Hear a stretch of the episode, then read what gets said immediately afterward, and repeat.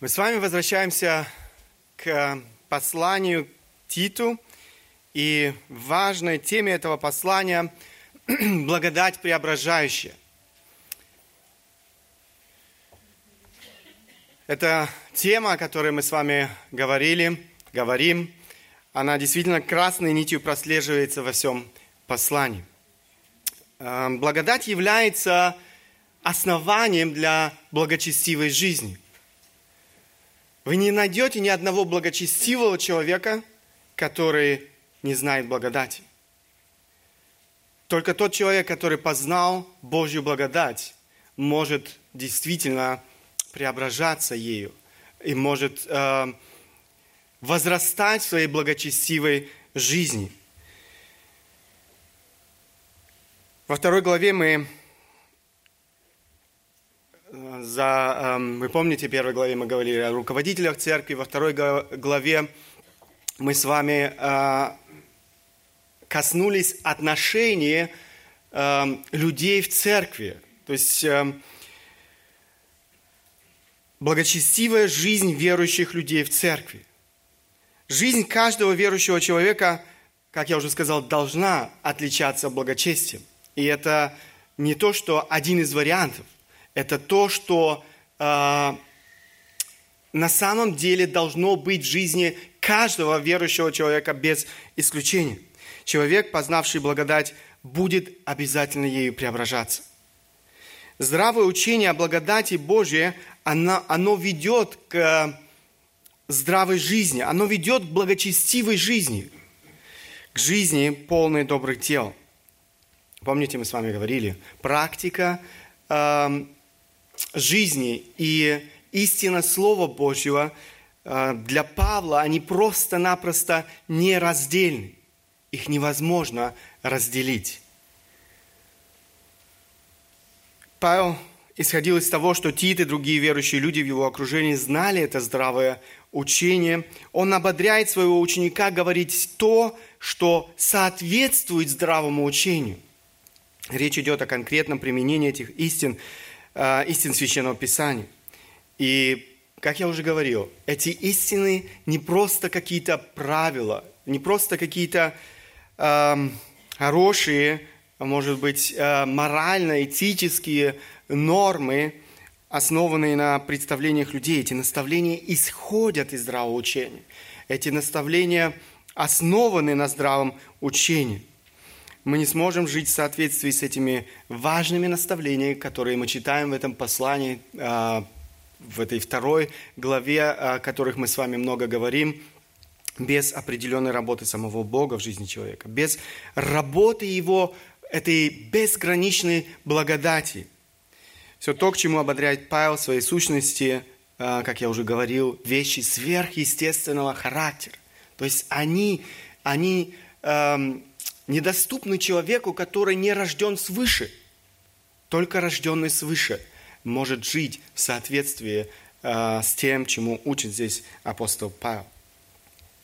Итак, мы с вами сказали, что в своих э, наставлениях во второй главе апостол Павел обращается к разным группам людей в церкви. Сначала он обращается э, к старцам, затем он обращается к старицам. Обращаясь к старицам, он говорит о том, э, чему они должны учить молодых женщин в церкви. Затем следует наставление юношам. И Павел обращается к мужской половине церкви. Обращаясь к разным группам людей в церкви, Павел не пытается охватить все аспекты их духовной э, жизни, он останавливается лишь на самом важном, на том, что актуальны на том, что является актуальным для той или иной группы людей в церкви. Говоря о мужской половине церкви, Павел особенно заостряет внимание на целомудрии. Он повелевает Титу настойчиво увещевать мужчин в церкви в целомудрии, или же, как мы с вами говорили, благоразумии. Эм, мы в последней проповеди очень подробно говорили об этом важном качестве – После этих наставлений, обращенных к мужской половине церкви, Павел обращается к самому Титу. В принципе, это продолжение э, этих наставлений, но здесь Павел делает все более конкретнее. Он обращается э, с этими наставлениями к самому э, Титу, который тоже представлял мужскую половину церкви. Он говорит о важности личного примера самого Тита, как наставника, учителя Слова Божьего. Личный пример Тита – Несмотря на то, что эти наставления были а, в первую очередь обращены к Титу, э, все это, конечно же, имеет прямое отношение к каждому из нас, сидящему сегодня а, здесь. Нам никто не поверит, а, как бы мы красноречиво не говорили, если наши слова расходятся с нашими делами, если мы живем или если мы не живем тем, чему учим других. Давайте внимательно посмотрим на эти наставления Павла Титу, чтобы извлечь важные уроки для своей собственной жизни. Апостол Павел пишет, «Во всем показываю себе образец добрых дел, в учительстве чистоту, степенность, неповрежденность, слово здравое и неукоризненное, чтобы противник был посрамлен, не имея ничего сказать о нас худого». Заметьте, а, Первое, что бросается в глаза нам в этих стихах, это повеление апостола Павла. Ты должен быть образцом. Ты должен быть образцом. Что значит это слово «образец»? Изначально это слово означало отметину, оставшуюся от удара, затем стало использоваться в значении а, этического образца поведения. Но наиболее часто, как и здесь, в этом контексте, который использует апостол Павел, это пример для подражания. Пример для подражания. Человек, который является образцом, он подает пример своей собственной жизнью. Он живет в соответствии с тем, что он говорит, или же чему он учит. В его жизни нету этого раздвоения между тем, что он учит, и тем, что он делает. Если человек не живет в соответствии с тем, что он говорит, он лицемер. Фарисеи, о которых мы читаем в Священном Писании, хороший пример такого лицемерия, негативный пример. То, чему они учили, эм, совершенно расходилось с тем, э, как они жили. Это то, в чем их снова и снова очень жестко обличал сам Иисус Христос. Посмотрите, лицемеры.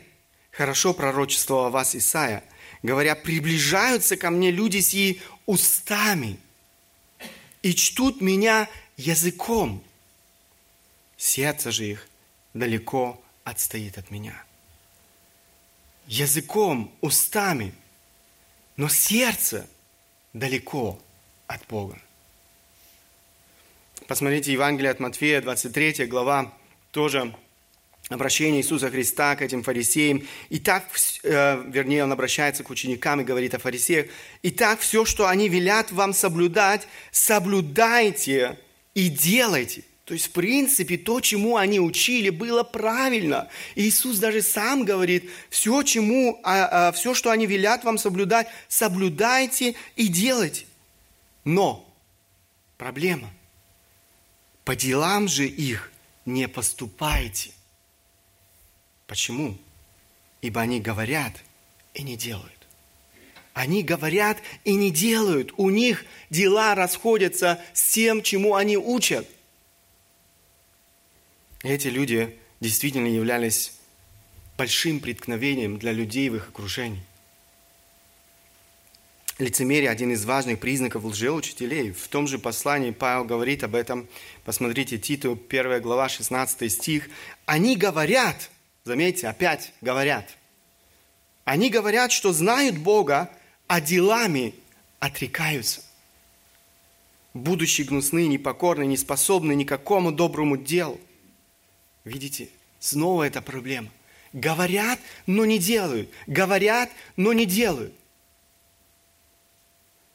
Мы не можем позволить себе такого раздвоения личности. Духовной шизофрении – Наши слова должны подтверждаться делами. Только тогда мы будем услышаны. Только тогда люди будут верить нам, верить тому, что мы говорим. Только тогда мы действительно будем оказывать благочестивое влияние на людей в нашем окружении. И наша проповедь Евангелия будет эффективна. Апостол Павел, который оставил нам все эти наставления, сам следовал этим принципам. Он не раз призывал верующих людей подражать ему, потому что он сам подражал Христу его примером, примером его жизни, самым совершенным примером его жизни, самым совершенным образцом его жизни был сам Христос. Посмотрите, он говорит в послании к Коринфянам, «Будьте подражателями мне, как я Христу». Он ориентировался на Христа, и поэтому он мог стать примером для людей в его окружении. И он не боялся этого говорить. «Подражайте мне, как я Христу». Посему умоляю вас, подражайте мне, как я Христу. Послание к филиппийцам. Подражайте, братья, мне, и смотрите на тех, которые поступают по образу, какое имеете в нас – Апостол Павел был образцом. Он знал, а, как это важно, чтобы наши слова не расходились с нашими делами. Иначе мы станем камнем преткновения для людей в нашем окружении. Апостол Павел стал образцом для подражания. Его слова не расходились с его делами, его учение не расходилось с его жизнью – Именно поэтому он с дерзновением мог призывать верующих людей следовать его примеру. Именно поэтому апостол Павел признан даже неверующими людьми, даже неверующими людьми, одним из самых влиятельных людей, живших в этом мире. Каждый верующий человек призван быть образцом для подражания. Каждый верующий человек имеет это призвание, но тем более духовный лидер, проповедник Слова Божьего. Пуританский пастор Ричард э, Бакста, очень благочестивый человек, живший в Англии в 17 веке, обращаясь к своим соратникам по служению, писал, «Будьте внимательны, чтобы ваш пример не противоречил учению, чтобы вы не клали камни преткновения перед слепыми, дабы не быть причиной их погибели» чтобы вы не опровергали своей жизнью того, что говорят ваши языки, и не были сами основной помехой собственным трудам. В вашей работе очень сильно помешает, если вы будете противоречить сами себе, если ваши действия продемонстрируют лживость ваших слов, и всю неделю вы будете своими руками разрушать то, что час или два создавали языком. Так – люди могут подумать, что Слово Божье праздная болтовня и проповедь ничего не стоит. Если человек всерьез относится к тому, что говорит, он будет жить так, как говорит. Одно гордое, самоуверенное, высокомерное слово, одно бессмысленное удовольствие, одно алчное действие могут уничтожить результат многих проповедей и погубить плоды всей вашей деятельности этот пастор, этот благочестивый человек осознавал важность нашего примера, важность эм, того, как мы живем. Спержин тоже писал, проповедник должен заботиться о том, чтобы его характер во всех отношениях соответствовал его служению. Там не должно быть раздвоения.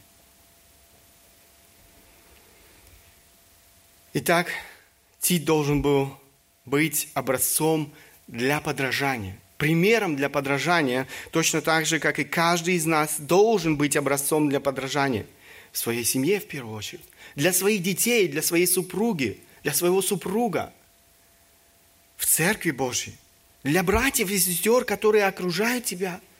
Мы смотрим друг на друга, поверьте, мы все смотрим друг на друга. Мы все оказываем влияние друг на друга – Просто мы часто об этом не думаем.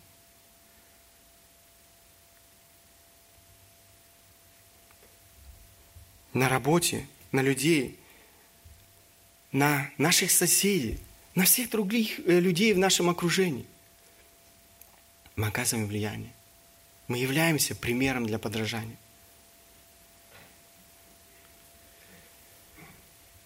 Павел, обращаясь к Титу, выделяет особенно две большие области нашей жизни, э, в которых мы должны быть образцом, примером для подражания.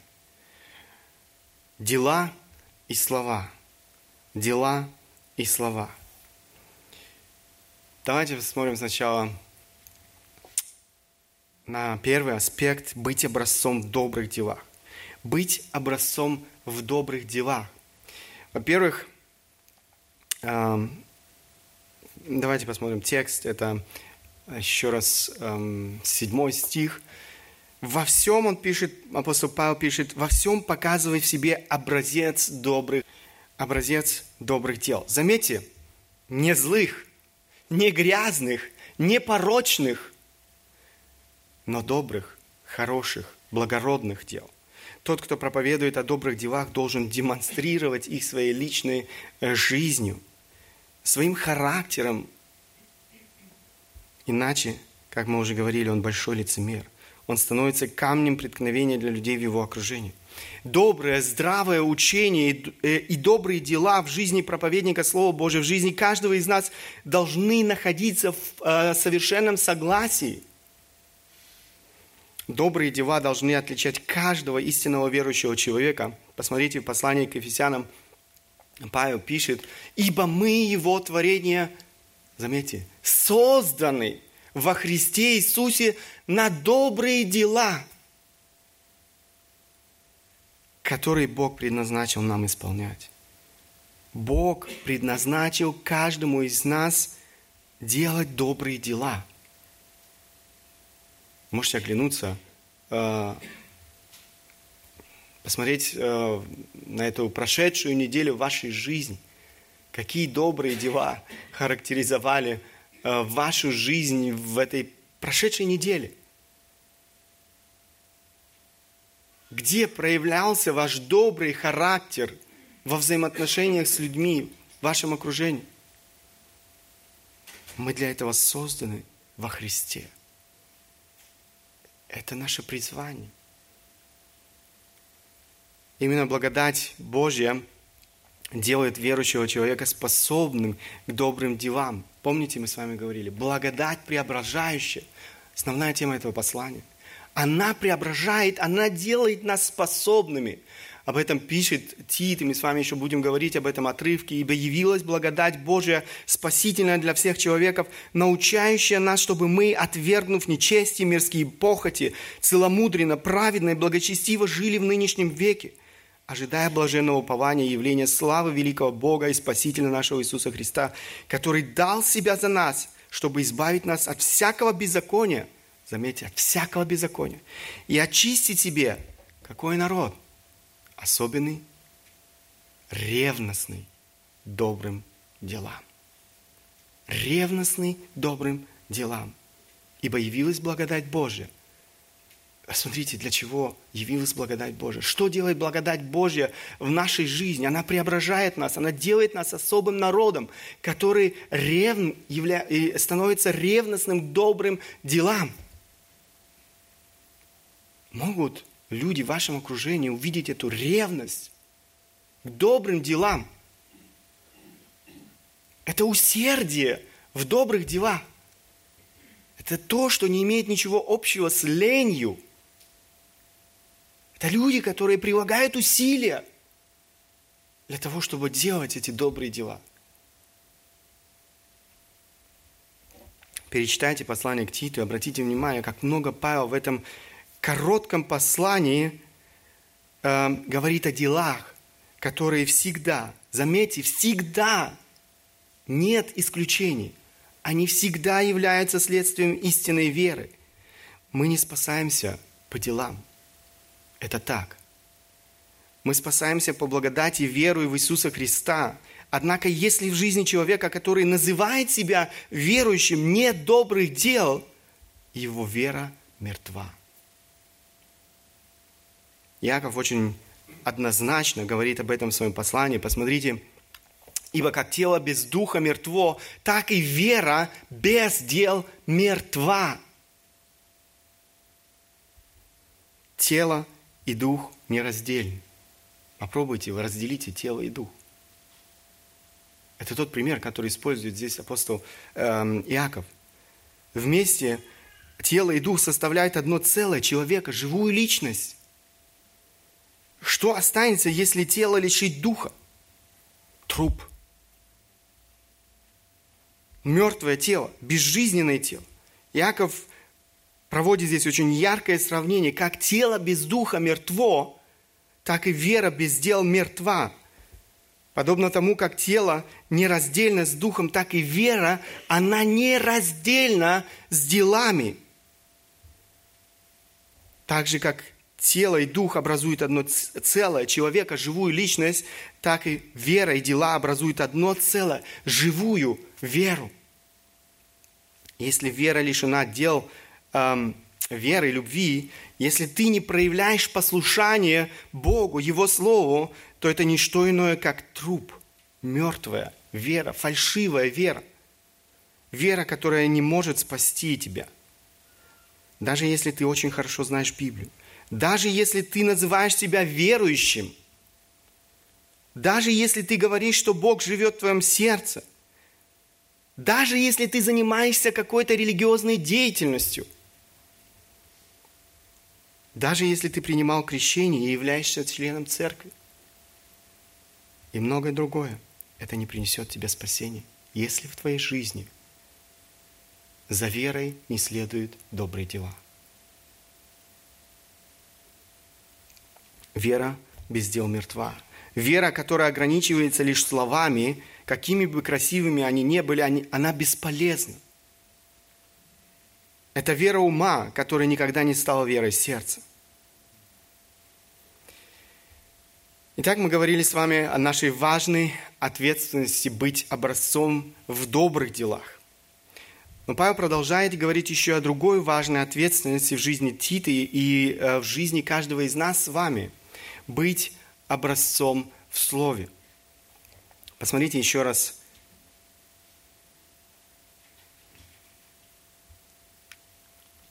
этот текст. В учительстве чистоту, я прочитаю сначала, во всем показывая себе образец добрых дел, в учительстве чистоту, степенность, неповрежденность. Слово здравое, неукоризненное, чтобы противник был посрамлен, не имея ничего сказать о нас худого. Мы с вами посмотрим внимательно на эти два стиха, э, и вы увидите, что речь идет, когда апостол Павел говорит о Слове, речь идет как о Слове э, Божьем, так и повседневной речи во, во взаимоотношениях с разными людьми вокруг нас. Язык – это большое благо.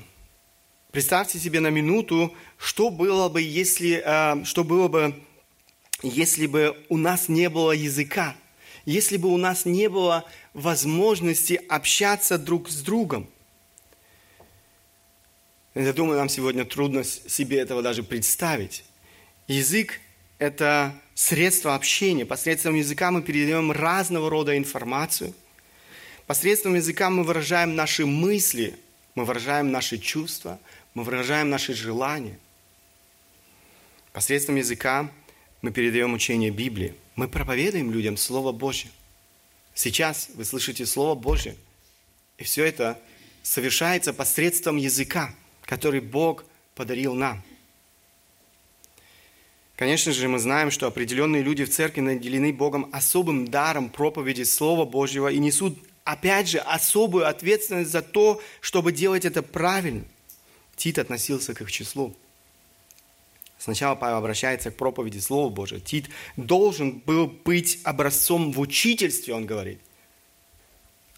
Посмотрите, в учительстве чистоту, степенность, неповрежденность.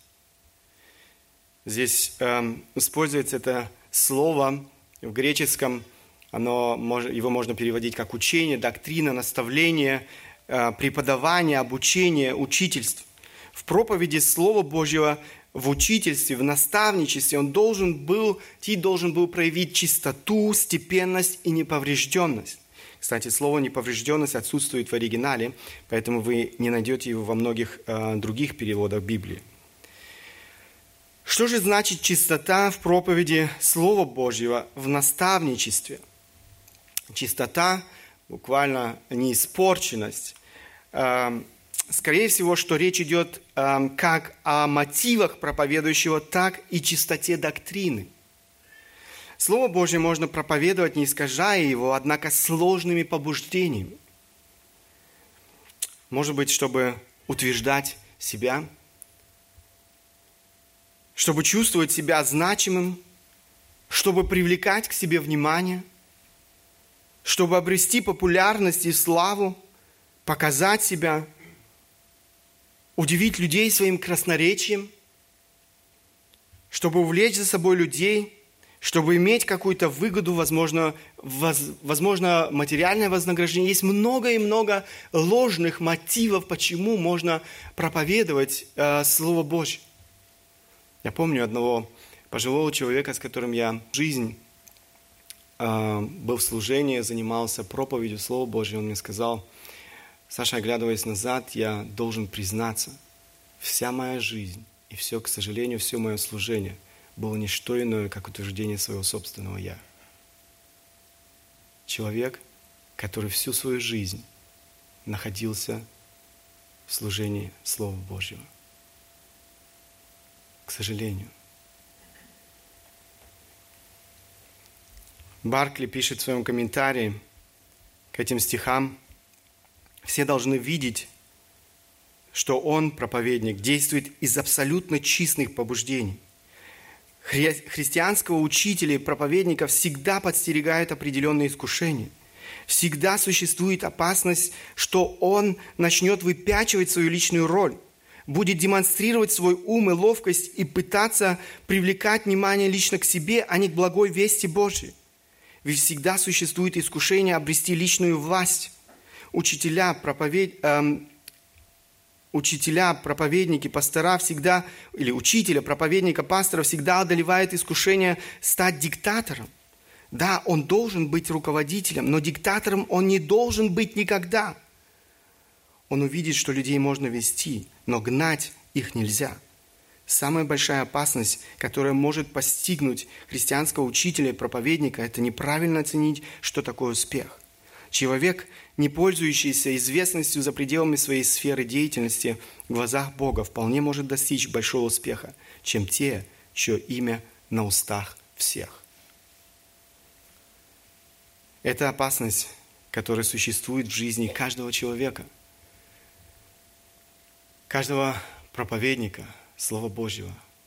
Поэтому это большая ответственность, которая лежит на нашей, на каждом из нас, испытывать свое сердце, почему мы делаем то, что мы делаем. Это одна сторона. Мы должны испытывать свои мотивы, что движет нами в проповеди Слова. Другая сторона – с чистотой в учительстве, возможно, Павел имеет в виду и чистоту доктрины, то есть проповедь Слова Божьего без искажения, без того, чтобы разбавлять истину Священного Писания. Но мы об этом уже много говорили раньше, когда говорили о требованиях Бога к э, пастырям церкви, о лжеучителях, поэтому я не буду сегодня много заострять на этом внимание ваше. Ни один язык не может принести столько благословений в жизнь других людей, как язык проповедника, учителя Слова Божьего. Если он проповедует это слово истины верно, не искажая его с угодными Богу мотивами, из любви к Богу и людям. Но с другой стороны, никакой другой язык не может разрушить больше, чем язык проповедника, который делает это небрежно, невежественно или же из ложных побуждений, преследуя свои корыстные цели. Помимо чистоты в учительстве, Павел еще говорит о степенности в учительстве. Смотрите, здесь э, разные переводы этого слова. Уважение, почет, достоинство, серьезность. Я думаю, мы все уже, э, наверное, видели по телевизору встречи всевозможных представителей правительства, э, дипломатов. И, как правило, я говорю как правило, потому что я думаю, мы уже видели другие случаи. исключение из этого правила. Э, мы наблюдаем в речи этих людей определенную серьезность, эм, достоинство, уважение. Они представляют свое государство, они представляют, эм, э, выражают в своей речи интересы своего правительства, интересы своего государства. Но мы проповедуем Слово Божье. Мы представляем не просто это земное государство на этой земле, мы представляем самого Бога на этой земле. Мы представляем не свои интересы, но представляем интересы, мы представляем волю Божью на этой земле. Если эти всевозможные представители правительства, дипломаты столько степенности имеют в своей речи, то тем более мы – тем более мы не имеем права неуважительно относиться к проповеди Слова, представлять его неуважительно, безответственно. Степенность выражается, конечно же, и в подборе слов, выражений, которые мы используем, в тоне голоса, выражении лица, в нашем внешнем виде и, конечно же, всей нашей жизни, потому что оно все взаимосвязано. Итак, показывать, а, показывать образец в учительстве, в преподавании Слова Божьего – это первый аспект, о котором говорит Павел. Далее Павел говорит и о нашей обыденной, повседневной речи, нашем общении с людьми в нашем окружении. Посмотрите, он продолжает 8 стих. «Слово здравое и неукоризненное, чтобы противник был посрамлен, не имея ничего сказать о нас худого». Восьмой стих начинается греческим словом «логос», слово, которое нам очень знакомо. Здесь вы видите разные переводы с греческого языка этого слова. Слово, выражение, изречение, дело, речь, рассказ, молва, слух. Часто это греческое слово используется в Библии по отношению к Слову Божьему.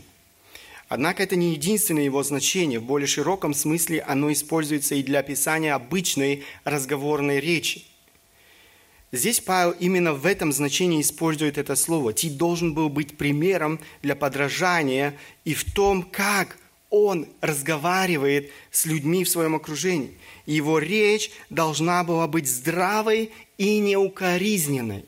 Здравой и неукоризненной. Опять же, а, здесь вы видите варианты а, перевода слова «здравый», а, «здоровый», «здравый». И слово «неукоризненный» – это без э, укоризненный, безупречный.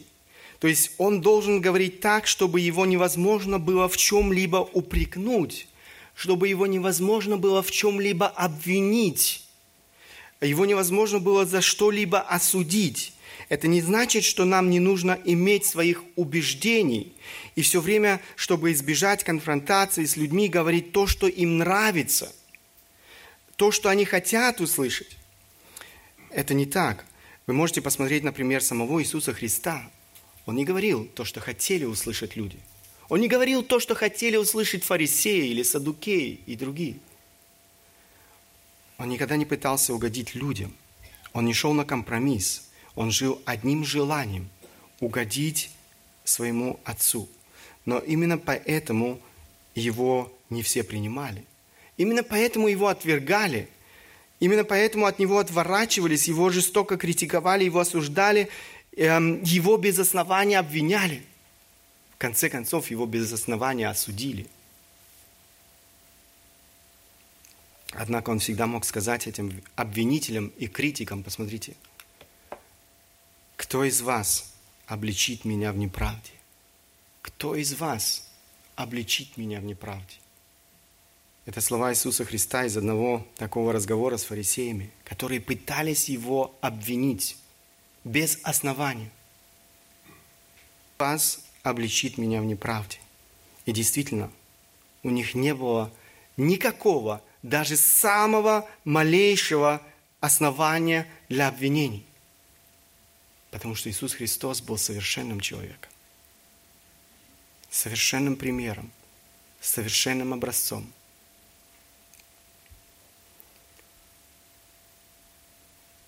Мы должны знать истину. Мы должны иметь здравые, твердые убеждения, основанные на Слове Божьем. Однако все, что мы говорим, мы должны говорить не иначе, как в любви и смирении. В любви и смирении. Послание к Ефесянам, посмотрите, Павел пишет, это не синодальный перевод, а перевод, эм, это отрывок в переводе Кося, Библии Касьяна, переводе Касьяна. Но чтобы, говоря истину в любви, мы во всем возрастали в того, который есть глава Христос. Из него все тело, скрепляемое и соединяемое посредством всяких живительных связей при действии свою меру отдельно, каждой части осуществляет рост эм, тела к созиданию себя в любви. Эм, к сожалению, синодальный перевод не совсем ясно передает эти стихи, э, но здесь оно более яснее. «Говоря истину в любви». Это наша ответственность. Говорить истину.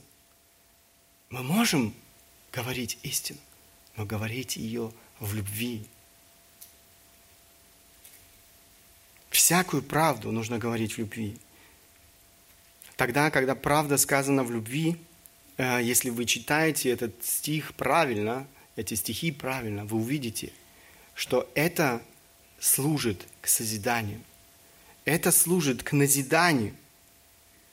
Иначе даже истина, сказанная в гневе и раздражении, ведет к разрушению, а не созиданию. Это наша ответственность. Наша речь должна быть свободна от всякого рода грязи. Все тот же апостол Павел пишет, посмотрите, дальше послание к Ефесянам, 4 глава, 29-32 стихи. Здесь я немножко э, разукрасил для того, чтобы выделить разные вещи в этом тексте. Посмотрите, никакое гнилое слово да не исходит из уст вас. Доброе для назидания в вере, чтобы оно доставляло благодать слушающим. И не оскорбляйте Святого Духа Божия, которым вы запечатлены в день искупления. Всякое раздражение, ярость и гнев, и крик, и злоречие со всякой злобою да будут удалены от вас. Но будьте друг к другу добры, сострадательны, прощайте друг друга, как и Бог во Христе простил вас. Посмотрите на этот отрывок, важный отрывок для жизни каждого из нас. Никакие обстоятельства не оправдывают нашего раздражения и гнева. Мы не имеем права прибегать к манипуляции, сплетням, клевете, унижениям, оскорблениям, необоснованным обвинениям, деструктивной критике, грубостям, угрозам, упрекам, ругани – мы должны избегать своей речи всякую сварливость, ворчание, жалобы, ропот. Все это, и, конечно же, есть еще многие другие примеры. Все это мы можем включить в это понятие гнилое слово, о котором здесь э, говорит апостол Павел. Никакое, никакое гнилое слово. Он не дает нам других вариантов. Он не дает нам оправдания для того, чтобы мы могли позволить себе какое-либо гнилое слово, гнилую речь. Как вы думаете, были бы вы рады, если бы вам предложили испорченную, вонючую, гнилую пищу? Я думаю, никто бы из нас не был рад такому подарку. Но мы часто не задумываемся, когда эти гнилые слова и речи мы предлагаем друг другу, мы предлагаем людям в нашем окружении. Это не назидает, это разрушает отношения. Такие слова и речи подобны смертельному яду, они неимоверно опасны. Посмотрите еще раз на этот текст. Он говорит, никакое гнилое слово да не исходит из уст ваших. Но он противопоставляет и дальше говорит, какое или что должно исходить из уст наших. Только – Заметьте опять, обратите внимание на это слово «только».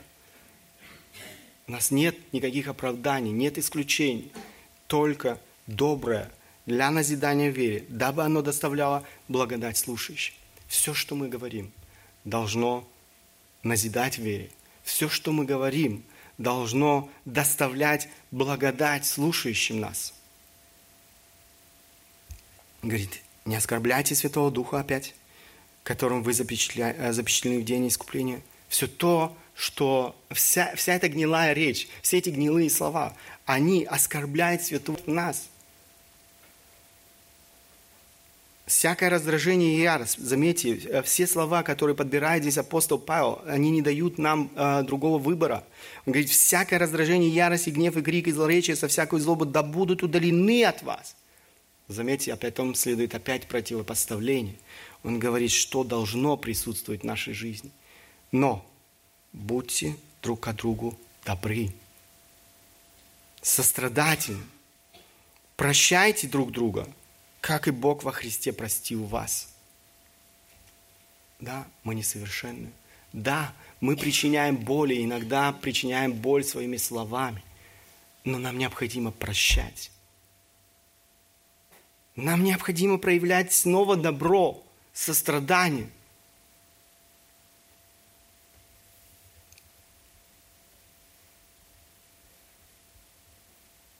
Иаков в своем послании тоже очень много говорит о языке. В третьей главе он говорит о неимоверной власти языка. Посмотрите, третья глава, 4-6 стихи. «Вот и корабли, как невелики они, и как не сильными ветрами носятся, небольшим рулем направляется, куда хочет кормчий, так и язык. Небольшой член, но много делает. Посмотри, небольшой огонь, как много вещества зажигает. И язык, огонь прекрасен и правды. Язык в таком положении находится между членами нашими, что оскверняет все тело и воспаляет круг жизни, будучи сам воспаляем от гиены. Яков подчеркивает здесь в этом отрывке невероятную, невероятную силу языка. Он использует в четвертом стихе два очень ярких примера или сравнения, чтобы продемонстрировать власть языка. Язык способен на великие дела, как добрые, так и злые. Гнусный. Удила и руль, который он здесь э, приводит пример, задают направление. Посредством удила э, управляют конем, посредством небольшого руля всем кораблем, говорит он. Так и небольшой член – язык, вес которого составляет всего 60 граммов, управляет всей нашей жизнью. Этот маленький член нашего тела может хвастаться своими великими достижениями. Эти великие достижения могут быть, как я уже сказал, как хорошими, добрыми, так и злыми, гнусными. Дальше он продолжает, посмотри, небольшой огонь, как много вещества зажигает – он прибегает к сравнению. Маленькая искра способна принести ущерб огромных размеров. Подобно тому, как небольшая искра может стать причиной больших пожаров и разрушений, так и наш язык, наша речь, наши слова могут стать причиной пожаров в межчеловеческих отношениях. Иаков говорит, язык, огонь прекрасен и. Так комментирует эти слова Иакова один богослов в своем комментарии посланию Иакова. Говорит, другими словами – Язык – это орган, который может сделать порог или грех привлекательным. При помощи языка люди могут выдать плохую цель за хорошую и обосновать это. Языком могут извинить и оправдать свое порочное поведение. Языком могут толкнуть других к греху. Яков говорит, язык в таком положении находится между членами нашими, что оскверняет все тело и воспаляет круг жизни, будучи сам воспаляем от гиены – Подобно огню, который губит все, попавшееся ему на пути, так и злой язык поражает все на своем пути. Злой язык поражает нас самих, но и всех тех, с кем мы соприкасаемся в своей жизни. Сегодня мы в своей жизни встречаемся с этим ежедневно. В семьях, на работе, школах, всевозможных сообществах и, к большому сожалению, даже в церквях. Язык становится причиной духовных пожаров в церквах, причиной страданий, причиной, причиной расколов и многого другого. Злой язык, говорит Яков, воспаляется от гиены. Все злые речи, вся грязь свое начало берет именно там. Гиена является источником всякого зла. И всякий неукрощенный язык сохраняет эту невидимую связь с этим источником, который все время подпитывает его – мудрый Соломон говорит, смерть и жизнь во власти языка. Смерть и жизнь во власти языка. Действительно, язык обладает огромной властью. Итак, Павел призывает Тита быть образцом в деле и слове. Далее Павел еще раз заостряет наше внимание на причине этих высоких требований Бога по отношению к тем, кто представляет Его на этой земле, по отношению к своему народу и церкви. Посмотрите, он говорит, все это необходимо делать, чтобы противник был посрамлен, не имея ничего сказать о нас худого. Нас окружают люди, которые враждебно настроены по отношению к Богу, которых мы хотим приобрести для Бога.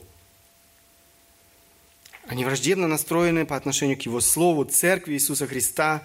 Люди, не знающие Бога, они внимательно, поверьте, очень внимательно наблюдают за нами, за тем, как мы живем, за тем, как мы поступаем в отношениях друг с другом, за тем, как мы общаемся друг с другом. Эти люди ищут повода. Эти люди ищут повода обвинить нас, облить грязью, запятнать имя Бога. И наша ответственность не дать им для этого повода. Не дать повода для того, чтобы обвинить нас, облить грязью, запятнать имя Бога. Наша благочестивая жизнь должна посрамить этих людей. Наша благочестивая жизнь должна лишить их всякого повода для того, чтобы поливать Бога и Его церковь грязью, пытаясь опорочить верующих людей без основания. Такие люди сами приходят в замешательство, они будут постыжены – Петр пишет в своем послании, «Ибо такова есть воля Божья, чтобы мы, заметьте опять, делая добро, заграждали уста невежеству безумных людей». Делая добро, заграждали уста невежеству безумных людей. Так жил Христос. У него было много врагов, которые усиленно искали повода для обвинения, но ничего не могли найти. Посмотрите, что он отвечал своим врагам, которые искали его смерти. Одна из таких ситуаций в жизни Иисуса Христа, которую он говорит, эм, здесь мы читаем, «Тут опять иудеи схватили камень, э, камень, чтобы побить его». Иисус отвечал «Много добрых дел показал я вам от Отца моего, за которые из них хотите побить меня э, камнями». У них не было, у них не было основания – для обвинения, для осуждения Иисуса Христа. Иисус говорит, я сделал много добрых дел. За какое из них хотите побить меня? Делая добро, он заграждал уста невежеству безумных людей. Они терпели поражение. Его жизнь отличалась, он творил добрые дела, которые прославляли его отца.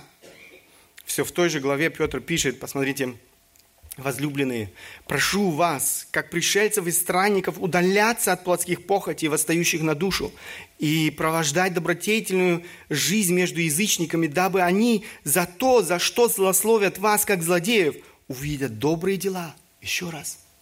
Увидят добрые дела. Ваши прославили Бога в день посещения. Своей благочестивой жизнью мы должны указывать этим злым людям – которые нас незаслуженно обвиняют на Бога, злословят, а, а, Петр говорит, злословят вас как злодеев. Наша проповедь будет достигать сердца людей, когда она будет подтверждаться нашими добрыми делами, дабы они за то, за что злословят вас как злодеев, увидя добрые дела ваши, прославили Бога в день посещения. Петр говорит о том, что когда вернется Господь, эти злые люди – будут в числе спасенных благодаря свидетельству благочестивых людей, благодаря их добрым делам, которые указали им на Бога. Помните, что говорил Иисус в своей Нагорной проповеди? «Тогда светит свет ваш пред людьми, чтобы они видели ваши добрые дела и прославляли Отца вашего Небесного». Это наша ответственность. И ответственность, обратите внимание, ответственность не одного человека, проповедника, пастора. Речь не идет не только о его жизни. Это ответственность всей церкви, каждого отдельного верующего человека. Мы должны быть светом в этом мире. Вот оно истинное влияние. Иоанна, этот стих мы все хорошо знаем. «Потому знают все, что вы мои ученики, если будете иметь любовь между собой. Почему узнают все, что мы его ученики? По хорошо организованным структурам церкви, по хорошему музыкальному служению, даже не по хорошей библейской проповеди. Можно было бы сейчас и другие примеры приводить. Иоанн говорит по любви. По любви. По любви, которая характеризует отношения его учеников, людей в церкви. По любви, которая должна выражаться в добрых делах.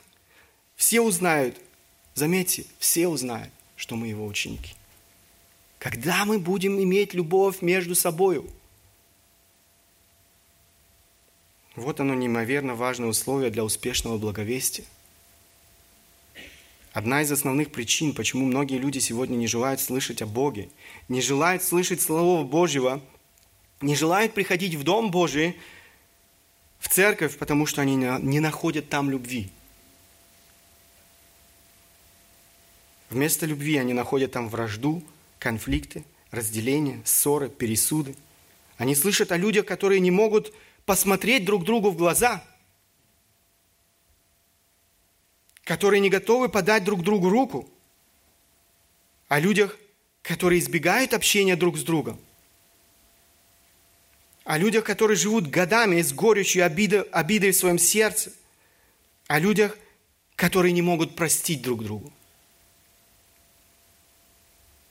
Это истинная любовь, по которой все узнают, что мы его ученики –